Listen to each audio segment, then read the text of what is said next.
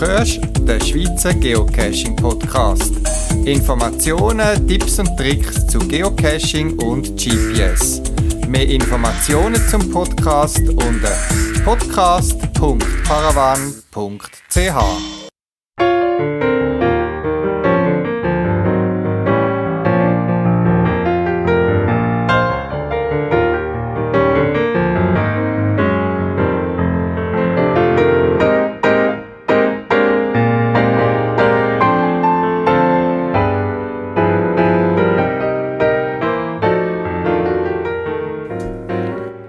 Jetzt, wo der Podcast entsteht, liegt draussen bei uns im Zürichbiet der erste Schnee. Wahrscheinlich verschwindet er wieder in den nächsten Stunden oder Tagen, aber die Zeichen sind da, der Schnee und der Winter kommen. Es ist schließlich auch November, November 2017, begrüßt dich zum Schweizer Geocaching Podcast.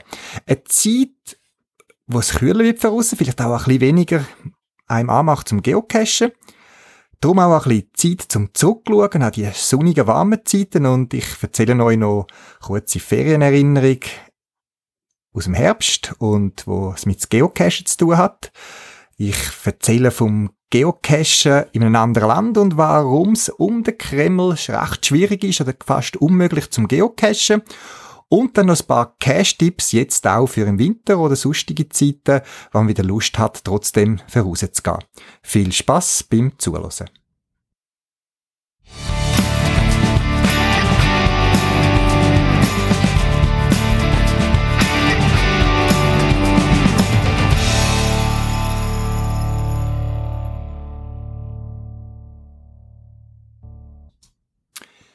In der Herbstferien bin ich und meine Familie in Spanien gsi, der Costa Brava, Nähe von Barcelona, und wir haben uns dort noch ein bisschen sonnige Zeiten gegönnt.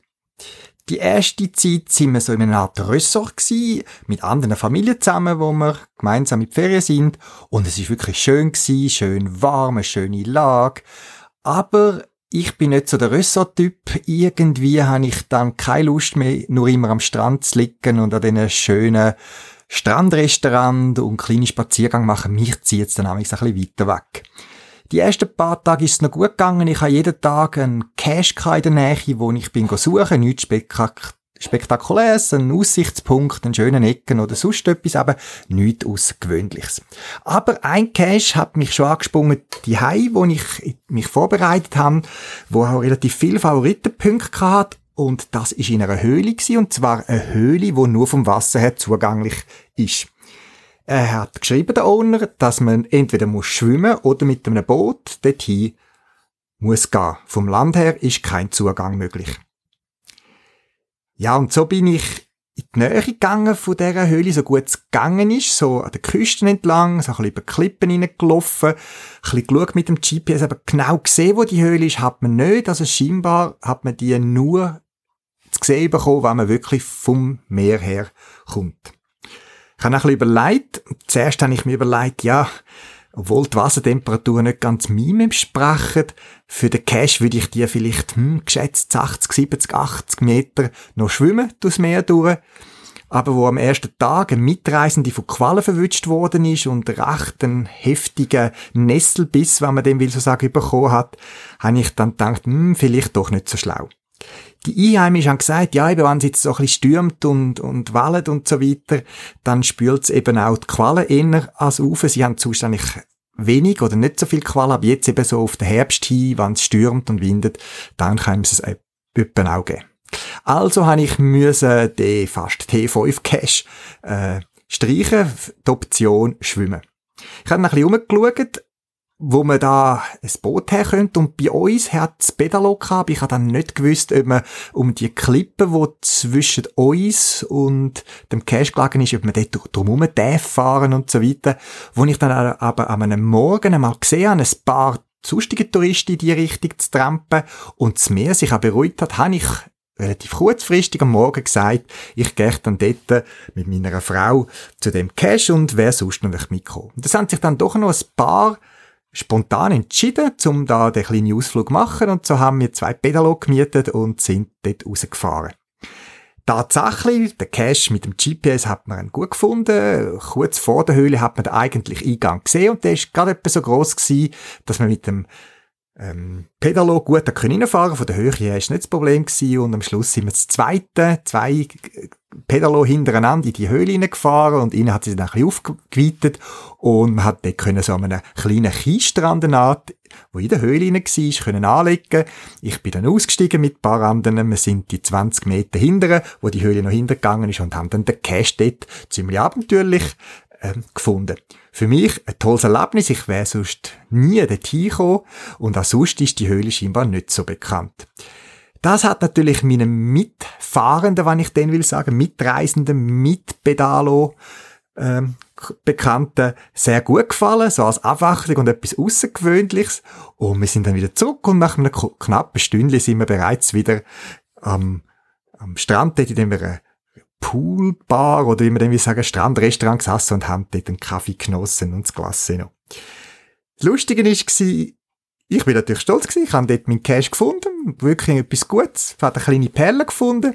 Und das hat sich dann auch angefangen umsprachen. Nämlich die einen sind so begeistert gewesen, wo dann das da am Abend, beim Nacht und so weiter gesagt haben, dass andere am anderen Tag zu mir gekommen sind und mich gefragt, ja, wo dann die Höhle genau sei und wie man dort hinkommt und so weiter. Und haben dann so nicht gefragt, ob ich nochmal dort hinkäme. Ich hatte dann aber andere Pläne gehabt, mich hatten, haben noch andere Caches in der Gegend gereizt und ich hatte dann nicht einmal will an den gleichen Ort hinfahren. Aber ich habe noch gesagt, ja, ich könnte schon mein GPS haben. Also so bin ich so ein bisschen quasi plötzlich im Mittelpunkt gestanden, als der, der ein bisschen spannenden Ort in der Gegend da kennt. Während der Woche habe ich dann noch einen anderen Cache gemacht, eine kleine Bergtour will sagen, wobei dort an der Costa Brava, die Berge sind nicht so hoch, sind ein paar hundert Meter, aber es hat eine Tour gehabt, die mir recht gut gefallen hat, wo ich gesehen habe, wo man hätte auch können klettern mit einem Art Klettersteig, aber ich hatte die Ausrüstung nicht dabei gehabt. Und so sind wir sonst ein bisschen wandern. Und es ist so ein Bergweg gewesen, wo man sich teilweise so ein bisschen an Seilketten hat müssen heben. Und auch das hat recht für Abenteuer gesorgt. Und wiederum haben sich noch mehr Leute angeschlossen, wie sich eben umgesprochen hat, scheinbar, ja, der, der macht so ein komisches Hobby. Und wir haben da ganz tolle tolle Erlebnisse gehabt. Das sind kleine Anekdoten aus meinen Ferien und für mich immer wieder verblüffend, wo man auf, wo man auch hingeht. Äh, man findet Geocache, macht tolle Fund, Entdeckungen und auch Begegnungen mit anderen Leuten, die das Geocachen nicht so kennen. Den Link zu dem Cache, den ich besprochen habe, und auch ein paar Fotos und Eindrücke findet ihr auf meiner Podcast-Webseite.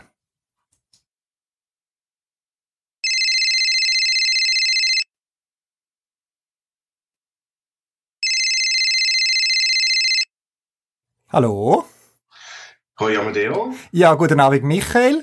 Michael, du heisst als Geocacher Catbot und stammst ursprünglich aus Bern. Jetzt wohnst du aber weit entfernt in Moskau. Wie würde man jetzt guten Abend sagen auf Russisch? Dobry Večer. Gut, also. Würde man jetzt hier so sagen, ja. Also Dobry Večer, Michael. Äh, wann und wie hat's dich nach Russland verschlagen? Ja, das ist äh, Mitte 2016, also letztes Jahr, Mitte, also im Juli ungefähr, letztes Jahr bin ich auf Moskau gekommen, bin ich da hinversetzt worden. Und äh, wie das halt so ist bei vielen Expats, ist der Beruf gewesen, der mich da gebracht hat. Ich hatte einfach einen Beruf, wo ich so alle drei bis vier Jahre wieder in jemand anders versetzt. Und dann bin ich auf Moskau gekommen, jetzt. Mhm. Und da bin ich jetzt. Du bist wie ich 2002 zum Geocachen gekommen, das heisst vor über 15 Jahren. Ja. Wie bist du damals mal zum Geocachen gekommen? 2002 war ja die Zeit, wo man es eigentlich noch nicht so kannt hat, das Geocachen. Ja, das stimmt, ja. Also ich bin eigentlich mehr ein bisschen zufällig dazu gekommen. Ich war schon ein bisschen ein Technik-Nerd habe mich so für Navigation mit Karte und Kompass interessiert habe immer so ein bisschen auf das GPS-System äh, geschillt. Das ist mir einfach nie genau, genau genug gewesen. Ich meine, damals mit der Selective Availability, das ist gut gewesen, um eine, um eine Oase in der Wüste zu finden, aber für meine Anwendungen, wo ich es eigentlich haben wollte, so ein bisschen zum Wandern oder zum Dörffahren, hat es eigentlich nie funktioniert. Und dann ist plötzlich äh, die Selective Availability, der, der Switch ist umgelegt worden. Und dann habe ich gedacht, ja, das langsam wird das System für mich ein bisschen interessant. Und haben wir einfach mal ein, ein GPS-Gerät, so ein Garmin GPS 12 habe ich mir gekauft und habe angefangen, so ein bisschen meine TÜV-Touren äh, zu dokumentieren. Mhm. Und äh, wie das halt damals so war, das Ganze ist relativ techniklastig gewesen. Man hat noch nicht so schönes System gehabt mit Karten und so. Man hat sich Karten müssen selber kalibrieren und dann ist man relativ äh, schnell mal in diesen einschlägigen Foren gelandet, wo man sich austauscht hat. Und irgendwann mal ist dann plötzlich auf der Krone gesagt, ey, lass mal, es gibt da so ein komisches Spiel, wo aus den USA da irgendwie kommt. Da muss man irgendwie so, also ich weiß auch nicht so genau, aber irgendwie muss man da so Plastikdosen da im Wald suchen und so. Ja, dann habe ich gesagt, das spinnst jetzt. Also das ist doch, was, was, was soll, was soll denn Mist, wo man, man sagt, mit dem GPS-Gerät Plastik da, ach, das ist super, das musst du machen. Okay, also, haben wir das mal ein bisschen angeschaut und gedacht, ja, und warum nicht? Schaust du das mal an? Und da hat es eigentlich relativ schnell ziemlich cool gefunden. Und hat dann, gerade als erstes, bevor ich irgendwie etwas suchen habe ich meinen eigenen Cash versteckt. Also gerade mit, mit null Pfund, äh, da muss ich schmunzeln, wie die Diskussion heutzutage führt, du musst mindestens so und so viel Cash. Gerade mit null Pfund habe ich meinen ersten Cash versteckt. Und äh, lustigerweise, der, der Cash ist immer noch aktiv, nach 15 Jahren. Kannst du mir noch sagen, welcher Cache das ist oder mir noch den Link schicken, dann du dann sicher auf die Podcast-Webseite. Ja, also der Code ist äh, GC äh, 5993, heisst äh, archäologische Ausgrabung, ist südlich äh, von München. Äh, ist jetzt adoptiert worden von jemand anderem, wir leben dort ja nicht mehr. Wir haben als Titel ans München gelebt. Und äh, der betreut den Cache und da bin ich schon ziemlich stolz drauf, dass der immer noch aktiv ist und gefunden wird und gesucht, also ja, gesucht und gefunden wird. Ja, gut, schön. Jetzt eben, du tust auch Geocache in Russland. Jetzt, wenn ich mir das überlege, Geocache in Russland, irgendwie scheinen mich die Medien schon ein bisschen geprägt zu haben. Und bei mir kommt nur schon allein beim Gedanken, irgendeinen speziellen Cache, so vielleicht nach einem abgelegenen Ort zu suchen, in Russland, ein komisches Gefühl auf. Wie ist das? Erzähl mir doch, wie sich das Geocache in Russland anfühlt und vielleicht auch den Unterschied zur Schweiz. Ja, also das stimmt schon. Also wenn man jetzt irgendwie äh, ein bisschen außerhalb von Moskau ist, dann äh, ist es manchmal doch, also gefühlig sage ich jetzt nicht, aber ich habe schon, auch schon mal ein mulmiges Gefühl gehabt. Ähm, ich habe mal, was ist im Sommer habe ich einen Cache gesucht, 50 Kilometer außerhalb von Moskau. Das ist so ein, ein, ein Lost Place oder so ein Pseudo-Lost Place gewesen. Bei den russischen Gebäuden weiß man nie so richtig, ist das jetzt mal bewohnt oder ist das wirklich ein Lost Place von der ähm, also wie sich die Gebäude geben, in der Schweiz weiß ganz klar, aber in Russland ist es eigentlich nicht so ganz klar. Und dann ist mulmiges Gefühl gehabt, man weiß nie so richtig, wie die Leute reagieren. Aber jetzt in der Stadt selber ist das jetzt eigentlich eher weniger ein, äh, ein Problem. Ja, wie, wie fühlt sich das an hier in Russland? Ich würde mal ganz grob sagen, Geocaching in Russland heutzutage fühlt sich etwa so an wie Geocaching in der Schweiz oder in Deutschland vor etwa 10 bis 13 Jahren. Ich denke, der grösste Unterschied hauptsächlich, den man hier hat, ist, äh, ist die Anzahl den Caches. Äh, wenn jetzt äh, ganz Russland äh, auf mein GPS laden, dann landet mir eine einzige Pocket Query.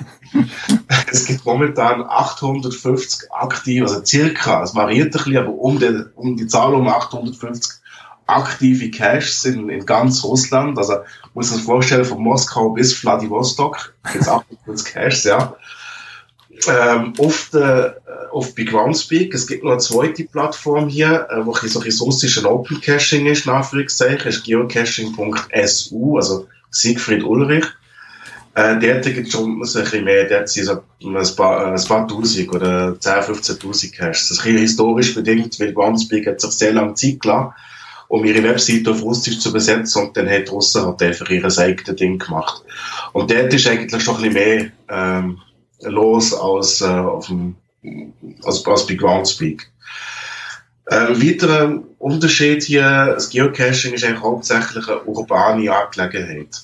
So eine schöne Waldrunde oder das Geocaching in der Natur, dass man irgendwie einen, einen schönen Wandermulti macht, äh, das sucht man eigentlich vergebens. Es gibt zwar schon außerhalb von Moskau eben ein paar Caches, aber die sind schlecht gewartet. Ähm, da ist der letzte Fund, äh, liegt meistens zwei, drei Jahre zurück. Man weiß nicht, existiert der noch? Und dann überlegt man sich eigentlich zweimal, ob man jetzt 50, 80 Kilometer einen Weg in Kauf nimmt, um den Cash zu suchen, weil die Wahrscheinlichkeit, dass man einen DNF hat, ist eigentlich relativ groß. Die Wahrscheinlichkeit ist eigentlich auch innerhalb von der Stadt relativ groß. Mhm. Äh, ich habe es jetzt so gelöst für mich, ich habe jetzt eine Pocket Query gemacht, wo ich einfach sämtliche, also alle Caches, die in den letzten sieben Tagen gefunden wurden, sind alle in ihrer Pocket drin. Und wenn ich gehe cache, dann laufe ich genau die gezielt an und das minimiert ein bisschen den Frust äh, bei den, äh, bei, bei der Suche. Weil da weiss ich, die Wahrscheinlichkeit, dass sie noch da sind, ist relativ groß. Die meisten Caches hier sind Nanos, äh, Mikros. Es gibt eigentlich keine, keine grosse Caches. Das sind in der Regel solche sauber bastelte äh, Pelter mit, mit Magnetli dran, wo mit einem schwarzen Isolierband umwickelt sind. Die sind dann irgendwann mit einem Zaun, hinter einem Schild, äh, unter einem Fenster, bei einer Blende oder so, sind dann die angebracht. Ähm, ja, also Caches hier sind relativ wartungsintensiv. Ähm, sie verschwinden laufend und darum haben die Leute eigentlich eben endsauber gebastelt, die äh, Cache-Pelter. Ja, gibt's, gibt's auch so, ich meine, bei uns, Deutschland, Schweiz, äh, gibt's so Cache, die wirklich spektakulär sind oder wirklich geniale Bastelarbeit oder eine Elektronik drin und so weiter. Kennt man so etwas in Russland? Nein, das kennt man, das kennt man gar nicht. Also wie gesagt, die meisten Caches sind wirklich einfach äh, äh, irgendwelche Nanos oder Mikros, einfach irgendwann alle, äh, angeklebt sind oder mit Magneten befestigt sind. Mhm. Äh, allerdings, äh, was mir aufgefallen ist, äh, die Caches sind nicht, nicht wirklich sinnlos irgendwann verstreut, sondern äh, sie zeigen eigentlich immer an irgendeinem Ort, wo irgendetwas Interessantes ist in Moskau. Es muss jetzt nicht unbedingt die wahnsinnig touristische Sensation sein, aber entweder es hat ein Graffiti in der Nähe, wo, wo sehr interessant ist, oder es ist irgendein ein Haus, wo irgendein russischer Dichter drin äh, gewohnt hat irgendwann einmal. Also man, man lernt sehr viel von der Stadt kennen, wenn man einfach den, den Nanos sozusagen hinter, hinter nachläuft. Mhm. Das ist eigentlich schon, schon faszinierend. Ähm, ich habe selber wollte mal, wir dachten, ja, man muss mal etwas machen, hier ein bisschen größere Caches und so auslegen. Ich habe einen Nachtcache machen. Und habe also gedacht, eben, im Wohngebiet gibt es ein kleines äh, Stadtwäldchen. Da habe ich mir die Story habe ich schon überlegt, oder Cash-Pelter habe ich schon bastelt gehabt, passend zu der, zu der Story, relativ grosse Pelter. Die Reflektoren sind schon draussen gewesen und dann, äh, wenn meine Frau gesagt, ja, spinnst du, kannst du nicht da zur Nacht in, den Bad rausgehen, dann kannst du, kannst du dir Kugeln geben. Ich sagte, nein, nein, das mache ich. Ich dachte, okay, gut, äh, hat er doch irgendwann gewusst, dass besser bekommen, hat einen Reviewer angerufen, einen russischen, sagt, oh, was haltest du davon? Also, das spinnst du, kannst du dir Kugeln geben. Und dann hat gesagt, okay, gut, und hat es, hat er die, ähm, das, das eingestampft und hat gesagt, okay, gut, dann, dann mache ich es mach ich's lieber nicht, ist mir jetzt zu unsichtbar, ja, ja. zum Land äh, zu hüpfen. Ja, du hast eben, du hast es gerade erwähnt, du hast selber auch schon Cash verstecken, aber du hast auch schon Cash äh, versteckt in, in Russland. Die sind aber, glaubst alle wieder archiviert. Ja, Gibt es da einen Unterschied da als Owner, wo, du, wo man merkt, in, wenn man Cash-Owner in Russland ist, dass da keiner ja, mehr aktiv ist? Das ist ein ganz großer Unterschied. Wie gesagt, das ist unglaublich wartungsintensiv. Die Cash, die, die verschwinden laufend. Eben gerade die kleinen Nanos, Mikros, die sind einfach, ähm, keine Ahnung, wie die Leute das machen. Äh, sie, sie, sie werden einfach irgendwie von, von Muggles die gefunden oder was auch immer, sie verschwinden permanent. Und eben, ich habe gedacht, ich werde jetzt ein bisschen größere Caches auslegen und ein bisschen, ähm, Cache-Qualität in Anführungszeichen aufentun. Hab neben dem Wäldli, habe ich dann, ähm, äh, wie ich gerade erwähnt habe, habe ich ein, Vogel, ein Vogelhäuschen aus, äh, ausgelegt, mit einer wirklich grossen Lock Lockbox drin, also die wunderschön gefüllt mit allem Möglichen. Die hat genau den Winter hat sie überlebt und im Frühling, wo der, der Wald wieder frequentiert worden ist, ist die geplündert worden und weg sie. Okay, deaktiviert. Ein paar Wochen später äh, eine neue Box ausgelegt, an einem anderen Ort und die hat genau einen Fund hat die überlebt. Und dann ist das Vogelhäuschen wieder plündert gewesen und dann hat ich gedacht, nein, also ich hatte keine Lust hier irgendjemand mit äh, teuren Lock- und Lockboxen äh, zu sponsern. Und dann gesagt, nein, da, mhm. Das, das, das lerne ich jetzt. Aber einfach die, die Mikrosegel habe ich jetzt weniger, weniger Spaß dran. Das ist tatsächlich nicht so mein Ding. Mhm. Darum lerne ich es jetzt einfach und ähm, ja, genieße es so, dass ich jetzt einfach mal ein bisschen suchen anstatt äh, verstecken. Kennt man in der russischen Gesellschaft Geocache, so wie bei uns? Ich meine, bei uns äh, noch, noch nicht jeder kennt aber viele sagen, ja, ja, habe ich auch schon gehört oder schon mal gelesen. Wie ist das in der russischen Gesellschaft, in der Nachbarschaft oder Arbeitskollegen oder so? Äh, nein, das äh, kennt man gar nicht. Gut, ähm, Arbeitskollegen, die kennen es schon. Die, wie gesagt, wir sind international unterwegs, die kennt man es vielleicht von, aus, aus der Heimat. Äh, aber bei den Russen selber kennt man es eigentlich äh, überhaupt nicht. Wie gesagt, es ist etwa so wie vor 10, 15 Jahren in der Schweiz. Wenn man damals irgendjemandem von Geocaching erzählt hat, hat man irgendwie äh, einen fragenden Blick zurückbekommen, was das jetzt ist. Mhm. Und so, und so ist das eben, eben hier auch. Also man, man kennt es nicht und das ist manchmal schon ein bisschen, ein bisschen schwierig. Äh, wenn man jetzt irgendwie von, von Securities oder so angehalten wird, äh, man kann dann jetzt nicht einfach sagen, äh, ja, ich tue geocachen, ah, okay, gut, dann ist die Situation entspannt, sondern die, die wissen überhaupt nicht, was damit anzufangen ist. Mhm. Man sagt dann halt einfach, man, man spielt ein bisschen Pokémon Go, das hingegen kennt man. Und dann denken sie, ja, okay, wieder so ein Spinner. Und dann lernen sie ihm gehen. Aber äh, man muss schon ein, bisschen, schon ein bisschen schauen und schon ein bisschen, schon ein bisschen aufpassen. Ja. Jetzt, es gibt ein Gerücht, ich habe da schon darüber gehört und so weiter und gelesen, dass Geocacher sagen, das Gerüchte halber, dass der GPS-Umfang rund um den Kreml in Moskau nicht funktioniere. Kannst du da irgendetwas dazu sagen? Ja, das stimmt tatsächlich. Das habe ich sogar sel selber erlebt. Ähm, das ist zwar nicht reproduzierbar, also manchmal funktioniert es, äh, häufig funktioniert es, aber manchmal eben nicht. Und irgendwie, man vermutet, es hat sogar schon Zeitungsartikel gegeben darüber, dass irgendwie vom Kremlin aus irgendein Störsender ähm, ja, sendet, ausgesendet wird, wo irgendwie das GPS-Signal dort überlagern und am GPS-Gerät wird vorgaukelt, dass man auf einem Flughafen südlich von Moskau steht. Also das GPS-Signal zeigt wirklich genau auf der Flughafen mit drinnen, ist der Flughafen Vnukovo im Süden. Und äh, man spekuliert ein bisschen, warum das so ist. Und man vermutet, dass es eventuell etwas zu tun hat mit der Drohnenabwehr. Äh, wie rund um den Kremlin gibt es immer ganz, ganz große Schilder, No-Fly-Zone, man darf nicht fliegen. Und äh, ihr selber keine Drohnen, habt ja gehört, äh, die ähm, Geräte die haben eine Datenbank drin, wo sie wissen, ob sie jetzt in der Nähe von einem Flughafen sind. Und dann kann man es nicht starten oder man kann es nur erschwert starten. Und äh, wir vermuten, dass das etwas damit äh, zusammenhängt, dass man überhaupt verhindern, dass man mit irgendwie Drohnen über den Kremlin drüber, drüber fliegt.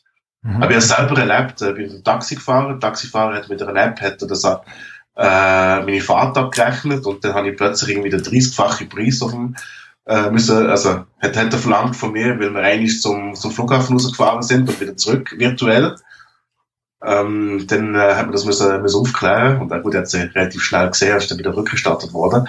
Aber ja, das Phänomen gibt es tatsächlich, ja. Okay, gut. Also, Cashen um den Kreml ist schwierig oder unmöglich. Ähm, jetzt, du hast erzählt auch, dass eben das Geocachen noch nicht so publik ist in Russland. Hast du trotzdem Kontakt zur Geocaching-Community oder anderen Leuten, die geocachen? Ja, ich habe sogar sehr intensiven Kontakt. Und das ist etwas, wo, wo sehr, sehr schön ist da in Moskau. Ähm, der Vorteil ist einfach, dass die Community sehr klein ist. Und dadurch findet man relativ schnell zueinander. Und ich bin jetzt einfach eben, ich bin auch ein bisschen geselliger und äh, eben, ich habe vorher gesagt, ich tue jetzt einfach weniger Cash auslegen, dafür mache ich halt eben Events. Und das ist etwas, was mir sehr, sehr, sehr großen Spaß macht. Und ich habe äh, letztes Jahr, als ich relativ neu war in Moskau, habe ich ein GIF-Event äh, veranstaltet. Das sind äh, eben so die Creme de la Creme in Anführungszeichen von der, von der Moskauer Geocacher sind dann gekommen. Der, der Reviewer ist schon gekommen, der für Russland zuständig ist. Und so hat man sich da angefangen äh, kennenlernen. Und, äh, und jetzt trifft man sich äh, eigentlich äh, regelmäßig Und äh, wir haben durch den Sommer durch haben wir einen Stammtisch gehabt, wo wir uns einmal im Monat äh, getroffen haben. Ähm, seitdem ein anderer hat das organisiert. Und äh, ja, man sieht sich eigentlich sehr, sehr regelmäßig und das ist eigentlich wirklich eine ganz, äh, ganz schöne Angelegenheit. Mhm. Ähm, neben dieser festen Community gibt es natürlich noch relativ viel, ähm, wir nennen es äh, Touristen-Cacher, die hier unterwegs sind. Die veranstaltet ebenfalls relativ viele Events, meistens hat so halbstündige Meet and Greets, die halt irgendwie so am Nachmittag stattfindet. Hauptsächlich, um äh, ganz sicher zu sein, dass man den Länderpunkt und äh, das Russland-Souvenir bekommt. Man weiss ja nicht, ob man keins findet. Äh, dort, die sind endlich schlechter besucht, ähm, äh, die Caches, die ein bisschen inflationär sind, gerade im, also die Event-Caches, die ein inflationär sind im, im Sommer. Aber sonst wirklich, die Community ist also sehr, sehr eng und, äh, man hat einen guten Austausch. Wir haben eine WhatsApp-Gruppe, wo man regelmäßig schreibt. Also wirklich spannend, ja. Jetzt auf deiner, äh, auf dem, der Seite von dem GIF-Event, das du organisiert hast, hat es Fotos so von einer Stube. Ist das bei dir die Ja, das ist bei mir daheim, ja.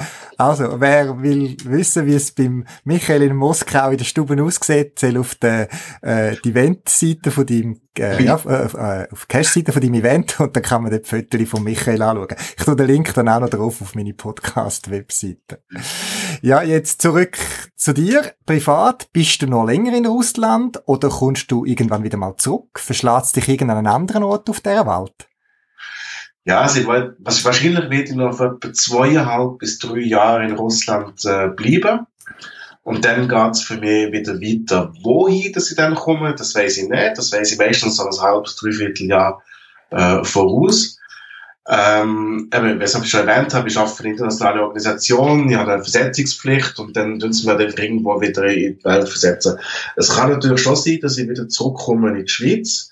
Das ist zwar jetzt eher unwahrscheinlich, äh, wenn, dann ist auch noch kurzfristig, ebenfalls für drei, vier Jahre. Ähm, aber dann geht's wieder, wieder raus irgendwann anders hin. Was äh, spannend ist, weil da kann man schon Länderpunkte äh, sammeln. Oder ein bisschen Statistik machen. Ja, Michael, vielen, vielen Dank sehr spannend gewesen, zu hören, wie in Russland das Geocachen ist. Jetzt, du hast auch mal eine Zeit lang ein bisschen YouTube-Video gemacht und ich tue noch den Link zu deinem YouTube-Video, wo du eben ein bisschen berichtest von, glaubst, es ist vermutlich sogar der Lost Place, wo du erwähnt hast, quasi genau, ja. beschreibst, wo man dich sieht in Action Geocachen in Russland. Vielen Dank, Michael, und in dem Fall noch einen schönen Abend nach Moskau. Ja, ich danke dir, herzlichen Dank und äh, schönen Abend äh, zurück in die Schweiz, ja, in die Heimat.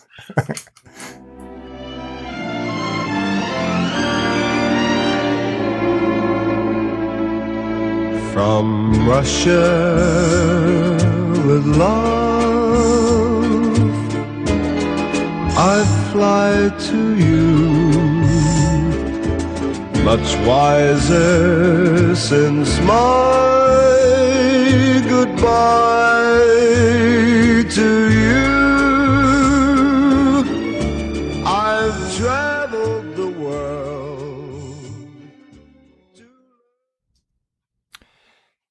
In unserer lokalen Bibliothek hat es auch einen Online-Zugang, wo man kann Bücher online bestellen und wenn man einen E-Book-Reader hat, gerade auch abladen.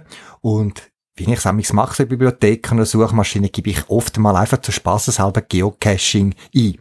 Das habe ich auch bei uns in der lokalen Bibliothek wieder mal gemacht und bin auf einen Roman gestoßen, einen Kriminalroman, den ich dann auch gelesen habe.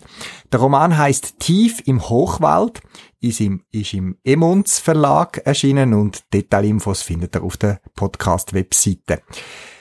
Ja, es geht tatsächlich ums Geocaching in dem Roman. Er ist relativ lang. Am Anfang habe ich fast ein bisschen gedacht, äh, aufzuhören. Er ist ein bisschen zieht sich ein bisschen die Länge am Anfang und kommt dann mit der Zeit ein bisschen Dynamik rüber.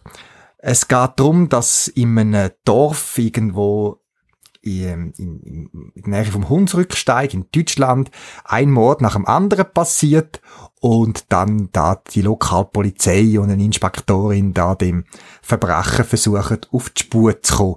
Es hat dann auch gewisse Systematik drin.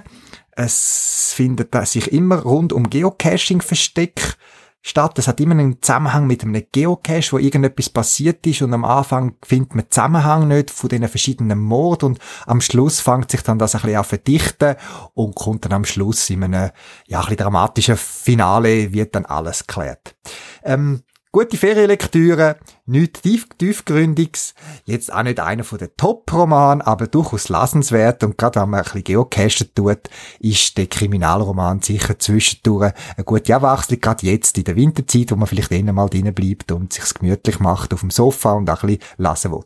Also, der Roman Tief im Hochwald, im Emons Verlag erschienen, Details auf meiner Podcast-Webseite.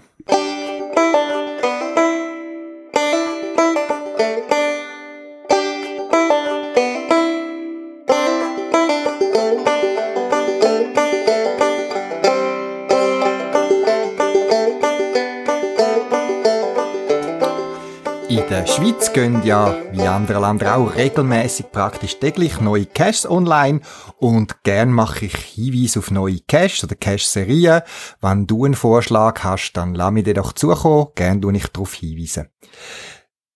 Der Cache-Kollege Omeros hat eine lustige Mystery-Serie gemacht. Ich weiß, es gibt Leute, die haben nicht gerne Mysteries und gerne Rätsel. Das finde ich aber eine originelle Variante, wo es darum geht, spezielle Ortsnamen in der Schweiz herauszufinden. Äh, man muss ein bisschen studieren, aber es sind gut machbar.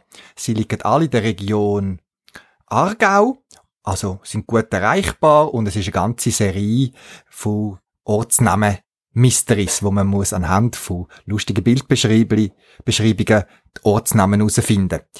Ihr findet die Liste mit all diesen Geocache von der Omeros ähm, bei mir auf der Webseite vom Podcast und warum nicht jetzt gerade mal in der kalten Jahreszeit zuerst die der Wärme ein bisschen rätseln und dann frische Luft schnappen, indem man die paar Mysteries suchen, schlussendlich draussen im Grossraum Aargau.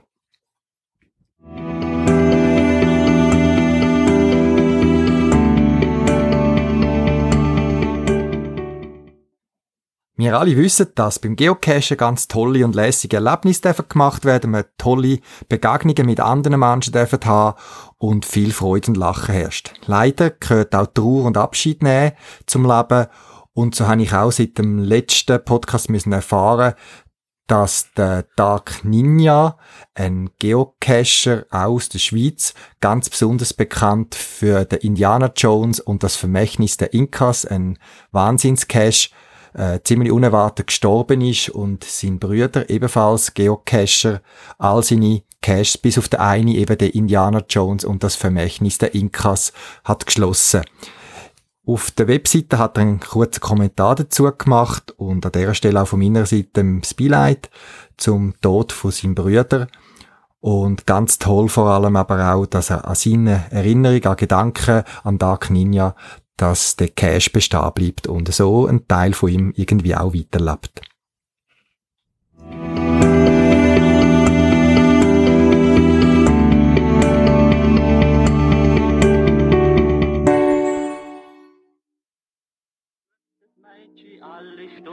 dreimal zum Fenster raus und fragst du den Soldaten, wer echt das Mädchen sei.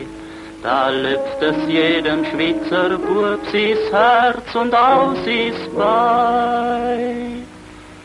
C'est la petite Gilberte, Gilberte Courgenet, elle connaît 300 000 Soldats et tous les der eine oder andere kennt einen von der bekanntesten Schweizer Spielfilme, der Gilberte de Courgenet, der Film, wo mit im Zweiten Weltkrieg gedreht worden ist, auch im Sinn so von einer Art geistiger Landesverteidigung. Der Film selber spielt aber im Ersten Weltkrieg und das Leben der Soldaten dazu mal. Eine Anzahl Caches im Raum Hauenstein, oberhalb von Olten, zeigt einem verschiedene Bauwerke, wo die Armee im Ersten Weltkrieg gebaut hat zur Verteidigung. Es sind im Gegensatz eben zu späteren Kriegen, Zweiten Weltkrieg oder so, oder spätere Armee-Installationen, sind es noch so wirklich altmodische Schützengräben, kleine Unterstände und die Cache, die verschiedenen, zeigen eigentlich sehr gut, was man da in kurzer Zeit in, mit reiner Menschenarbeit, Soldaten haben dort müssen in kurzer Zeit Schützengraben und Unterstand ausheben, was dort alles geschaffen worden ist. Es ist eine spannende, kurzweilige Tour, wenn man die paar Caches dort umeinander macht, in einem sehr schönen Gebiet. Und ich kann das nur jedem empfehlen, der sich interessiert, ein bisschen äh, leersam in sehr informative äh, Caches zu machen, auch in einer schönen Gegend, wie gesagt. Wir haben das jetzt gerade gemacht, am vergangenen Wochenende. Äh, es hat ein bisschen Schnee gehabt, man muss ein bisschen schauen, wo man ansteht. Teilweise sind sie ein bisschen exponiert.